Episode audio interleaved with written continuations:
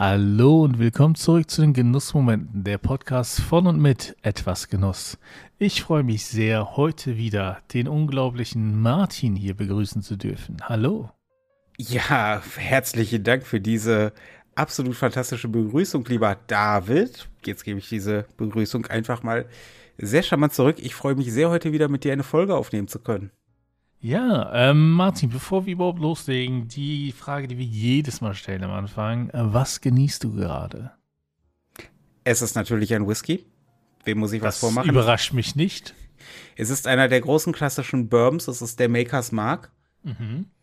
Ich trinke ihn jetzt tatsächlich gerade zum ersten Mal. Ich habe gerade die Flasche aufgemacht, habe extra, wer ne, auch gerne in die Folge zu den Ritualen reinhören, habe mir extra die Zeit genommen und habe mich für diesen Whisky entschieden. Und doch gut Eiche im Spiel, ein bisschen Süße, ein bisschen Honig, spannender Whisky auf jeden Fall. Aber genug über Whisky geredet. Lieber David, was genießt mhm. du denn gerade?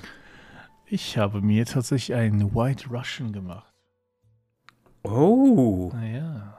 Und zwar ja. habe ich den äh, Lions Wodka, also von The Duke, ähm, der Wodka, äh, genommen. Dazu etwas schwarzes Gold ähm, aus Köln, ähm, ein Kaffeelikör und dann alles schön gemischt und dann ein wenig Sahne dazu und fertig. Das klingt leider viel zu gut.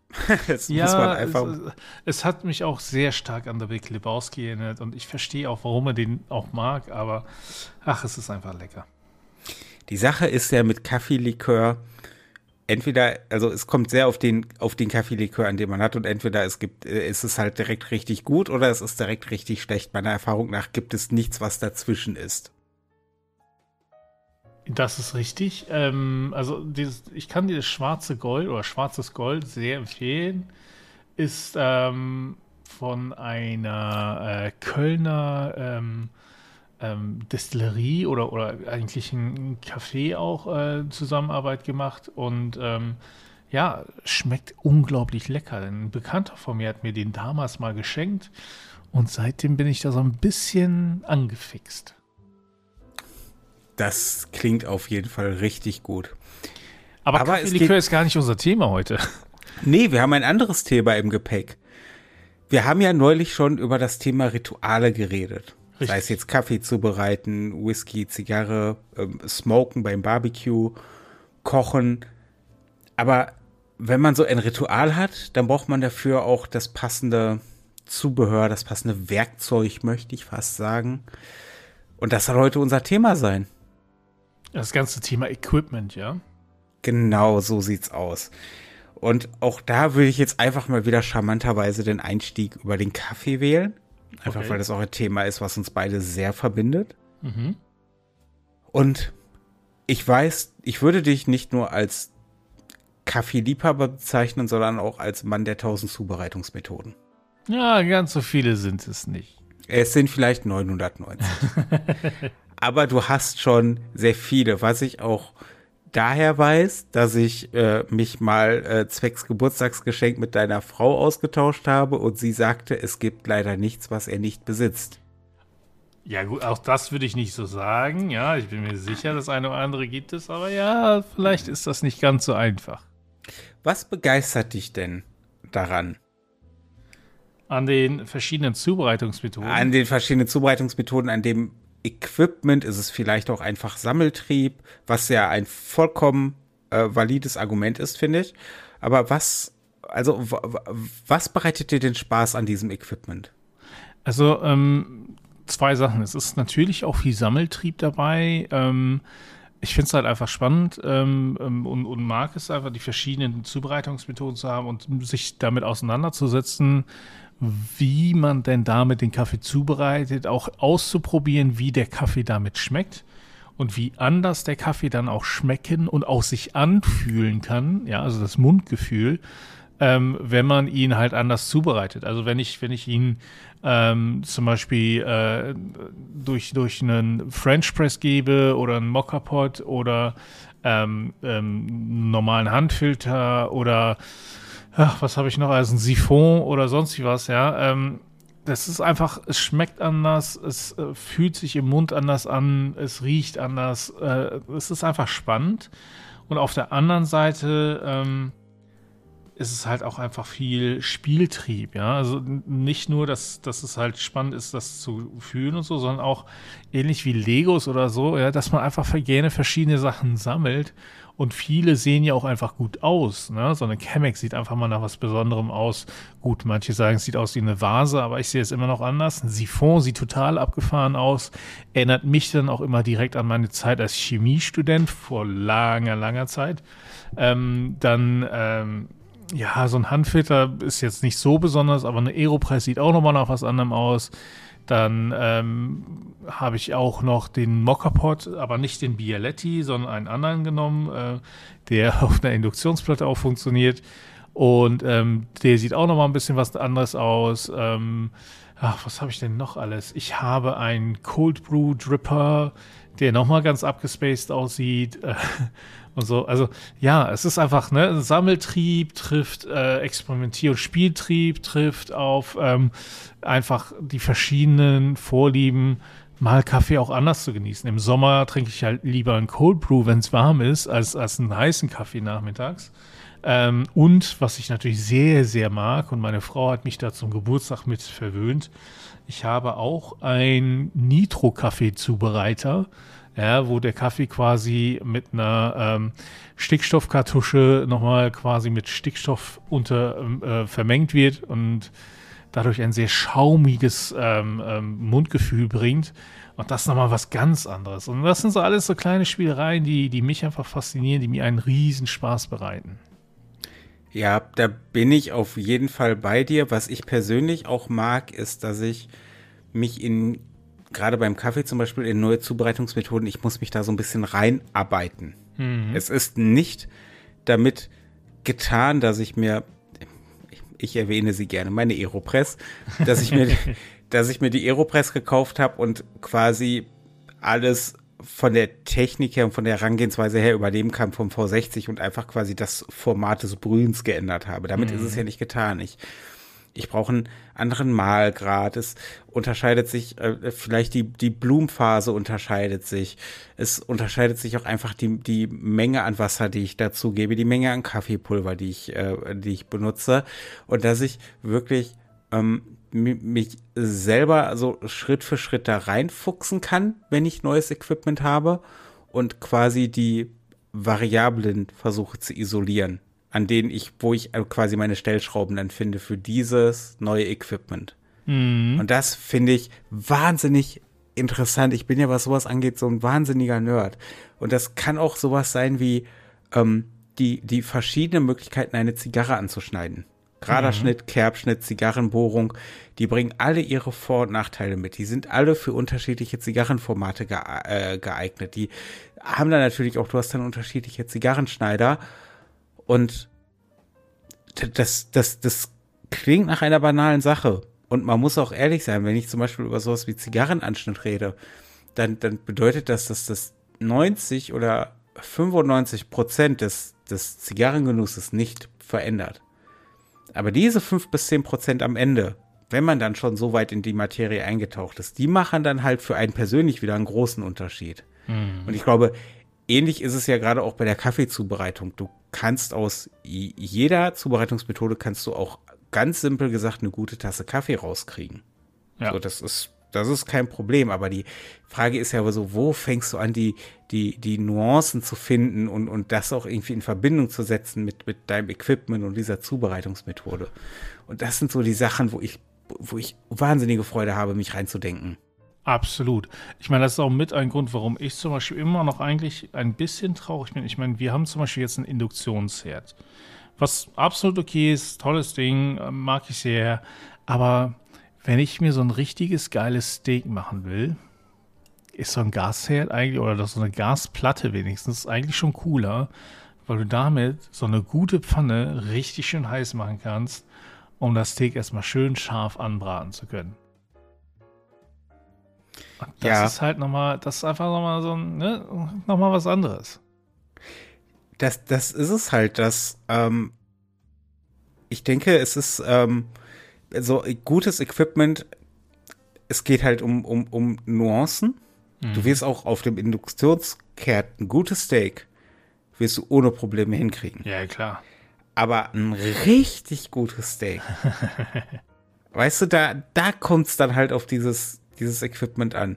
Und ich glaube, wir sind ja auch beide jetzt auch in dieses Thema für diese Folge eingetaucht, nicht mit der Motivation, den Leuten zu sagen, ihr müsst euch teures Equipment kaufen, sondern zu sagen, dass, ähm, dass, dass der Stellenwert von Equipment halt nicht beim, beim Preis liegt, sondern bei dem, was man daraus macht. Genau. Ja, und das ist es ja. Ich meine, ganz ehrlich, so ein, so ein wir haben es ja schon mehrfach gesagt, so ein Aeropress oder ein Handfilter zum Beispiel beim Kaffee, da reden wir von Sachen unter 30 Euro in der Regel. Ja, also es ist nicht teuer. Und ich meine, am Ende kannst du mit dem teuersten Equipment ein Steak komplett verhunzen. Ja, ähm, äh, mit dem geilsten Herd, mit der geilsten Pfanne und so, kannst du, oder auch, auch Grill oder so, ja. Ich meine, wie viele Leute kaufen sich da so ein Weber-Grill für 600, 700 Euro und dann siehst du, wie sie dann so ein, so ein Jahrpaket auspacken und das dann da draufballern an Fleisch, wo ich auch denke, so Verhältnismäßigkeiten, I don't know. Ja, von daher, also das Equipment allein macht ja nichts aus. Nur wenn man die Technik schon mal drauf hat, und ich sage nicht, dass ich die Techniken für all meine Kaffeezubereitungsmethoden beherrsche, bei weitem nicht. Aber wenn man schon ein bisschen fortgeschrittener ist in der Technik, dann kann man halt auch anfangen, darüber nachzudenken, das Equipment ein wenig aufzubauen und auszuweiten und daran noch ein bisschen fein zu tunen, weil das, ich meine, sind wir ehrlich, wir sind beides auch kleine Nerds in dieser Hinsicht, ja. Ähm, macht auch einfach richtig Spaß, sich dann mit neuem Equipment rumzuspielen. Ich meine, warum, außer man, man braucht es einfach aus, aus beruflichen Gründen oder so, warum rüstet man den Rechner so regelmäßig auf? Ja, weil es natürlich auch Spaß macht, dran rumzuschrauben und ne, dann kommt hier noch was rein und so. Und, und gleich ist es dann natürlich bei Kaffee oder beim Grill oder beim, bei den Zigarren und so auch, oder? Ja, auf jeden Fall. Also, und das, ähm, ich ich finde dieses Beispiel mit dem, mit dem Grill und dass man sich irgendwie einen 300 Euro Weber Grill holt und dann siehst du die Leute, die da ihr das Counterfleisch draufballern. Das ist ja okay für die, für die Leute. Nur ich denke, was, was da halt wieder zum Tragen kommt, ist ähm, das, was ich gerade schon meinte, ähm, dass man sich, glaube ich, durch qualitatives Equipment erkauft man sich die Chance auf Nuancen. Mhm. Und dann, dann kannst du aber auch ein 30, 40, 50 Euro Holzkohlegrill nehmen und kannst da dein Discounterfleisch draufballern. Und wenn das Discounterfleisch das ist, was du möchtest, dann jetzt kann man da über moralische Verantwortung, die Diskussion würde ich mal komplett rausnehmen. Wenn das das ist, was du möchtest, was du dir vielleicht auch leisten kannst, so dann bitte, so be my guest, dann ist dieser Grill absolut ausreichend. Dann kannst du da keine Nuancen mehr rausholen. Du kannst aus einer Zigarre für 2,50 Euro, 3 Euro kannst du auch mit dem, mit dem besten Zigarrenschneider und mit dem am, am besten ausgewähltesten Zigarrenschnitt und dem besten Feuerzeug kannst du nur noch wenig Nuancen herausholen. Wenn wir über eine Zigarre für 20, 25 Euro reden, da reden wir über, über was ganz anderes. Und das ist genau das gleiche, wenn du dir irgendwie das gute Biofleisch holst oder irgendwie den, den extrem oder den, den guten Kaffee. Da kommt es dann darauf an, dass deine Mühle gut ist, dass deine Zubereitungsmethode gut ist, dass ähm, allein schon äh, der auch das, das Behältnis, aus dem du trinkst, gut ist. So, so darauf kommt es dann an. Da holst du dann den Wert dieser Zutaten mal so richtig raus. Absolut, und sind wir ehrlich so, ne? Wir haben ja beide die gleiche Mühle. Das ist eigentlich eine Einsteigermühle. Ne? Also ähm, äh, an dieser Stelle äh, sei gesagt, das ist nicht so, als dass wir hier das absolute Profi-Equipment haben, bei weitem nicht. Also auch wir sind noch lange nicht irgendwie auf einem Level, wo wir sagen, boah, hier, ne, total profimäßig unterwegs. Ähm, es ist nur so, dass der Next Step halt so teuer ist, dass bei mir zumindest ich mir aber sage, so, bevor ich mir das gönne, habe ich noch ein paar andere Sachen auf der Liste, die vorher erfüllt werden müssen. Nur, ich, das wäre ein nächster Step. Das wäre halt nächster Step. Ich, also wir haben beide die Barazza Encore ja. als Kaffeemühle sehr zufrieden damit. Topmühle, ja. Preis-Leistungs-Verhältnis wirklich wunderbar. Aber der Next Step für mich wäre eine Niche Zero. Ja. Und ich, ich, ich, ich, ja, doch, ich liebe Eugel sehr. Ja, damit. aber die ist halt vor allem für Espresso und so gedacht. So, ne? also und das ist halt, ich trinke halt keines, weil ich auch keine Siebträger hätte. Genau, und deswegen, mein er, ne, erster nächster Step wäre, eine Siebträgermaschine zu holen, eine ordentliche, ja, und dann danach zu sagen, Gut, und jetzt kann ich auch die Kaffeemühle entsprechend aufrüsten. Äh, Aber da kommen wir noch mal jetzt zum Thema Spieltrieb. Und es ist reiner Spieltrieb und Verliebtheit in, in, in dieses so Equipment haben und damit rumspielen. Sie ist so schön. Die Niche Zero ist so, so schön. Das ist halt, das ist halt auch einfach ein Designobjekt. Und viele Dinge aus dem Genussmittelbereich sind auch Designobjekte. Das darf man, glaube ich, das, ich meine, so eine, so ein Bialetti, so eine Bialetti Mokka Express, diese silberne Mokka-Kanne, die kennt jeder. Ja. Eine Chemex kennen die meisten. Und wenn nicht, haben sie sie irgendwo mal im, im Fernsehen gesehen und haben es nie gemerkt. Ähm, eine Aeropress wird, kommt langsam dahin dass, dass sie ein, ein Designobjekt wird. Jeder oder die meisten Leute wissen, wie so ein Zigarrenschneider aussieht. Äh, das, das ist, die, die meisten Leute wissen, wie ein Smoker aussieht. Das ist, mhm. sowas sind halt auch irgendwie ikonische Objekte mittlerweile, die, die Teil nicht mehr nur noch der Genusskultur werden, sondern auch so der allgemeinen Popkultur schon fast. Und ich möchte, außerdem möchte ich nur sagen, ich möchte gerne eine Niche Zero haben. Danke. Im Übrigen bin ich der Meinung. Aber ich meine, sind wir ganz ehrlich, so, wir reden hier über Genussmittel und, und Genuss, ähm, ähm, also ne, Genussmomente. Ähm, das ist ja eh nicht zwingend was Rationales. Ne? Sind wir, denn ich meine ganz ehrlich, Zigarre rauchen und genießen ist ja alles schön und gut. Wenn man rational daran geht, denkt man so, hm, ich vergifte mich da schon selber und riskiere äh, damit schon irgendwo auch Krebs. Ja, genauso ist es bei übermäßigem Kaffeekonsum, genauso ist es bei übermäßigem Konsum von rotem Fleisch. Ja, das ist nichts Rationales, sondern es ist etwas zutiefst Emotionales und Leidenschaftliches. Und da ist es auch okay, wenn man sagt, ich hätte gerne nicht Zero, die einfach viel zu teuer ist und die ich auch überhaupt nicht brauche. Aber der Wunsch danach ist irgendwo nachvollziehbar, wenn man in dem Kontext darüber redet. Von daher, ja, Equipment kann helfen und, und ne, wenn man, wenn man, wie gesagt, wenn man, ich sag mal, den technischen Part irgendwo die Grundlagen gemeistert hat und anfängt, da ein bisschen weiter zu gehen, vielleicht auch schon ein bisschen weiter als nur die Grundlagen gemeistert zu haben, dann kommt das Equipment nämlich ins Spiel, wie du sagtest, um dann Nuancen im Geschmack hinzubekommen, Nuancen im Endprodukt, das man dann genießen will, hinzubekommen. Ähm, und danach kommt dann halt der Leidenschaft, die, oder auch mit da kommt auch schon die Leidenschaft ins Spiel, der Spiel- und Sammeltrieb. Und auch dieses, dieses, also, ich meine, sind wir doch ehrlich, wenn wir was Neues haben, sei es ein neues, neues Smartphone, einen neuen Rechner, einen neuen Laptop, einen neuen Fernseher, ein neues Auto, ja, das ist, dieses neue Besitzen ist ja auch irgendwo spannend und toll. Ja, und allein das ist ja auch ein großer Faktor daran.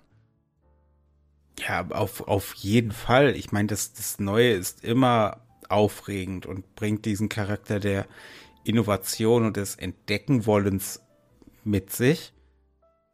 Aber ich denke, was halt ähm, äh, wichtig ist und was ich uns beiden zumindest noch in den Grundzügen zutraue, ist, dass wir ähm, trotzdem halt noch irgendwo vernünftige Entscheidungen treffen.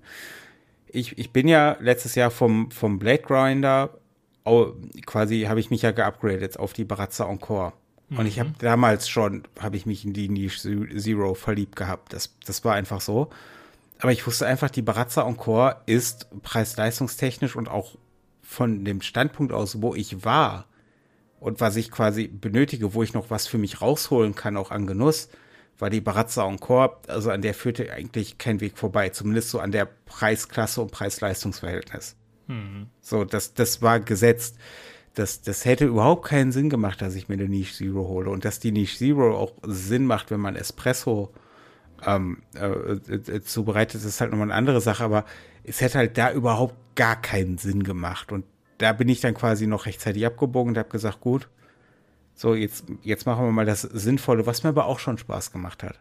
Hm. Ähm, und und es, es muss ja halt nicht immer teuer sein. Ich trinke zum Beispiel gerade den, den Makers Mark Whisky, den trinke ich aus einem Glencairn-Glas, heißt das. Das ist ein ähm, mittlerweile relativ weit verbreitetes Whisky-Tasting-Glas. Das hat so eine Tulpenform. Da kostet ein Zweier-Set 15 Euro.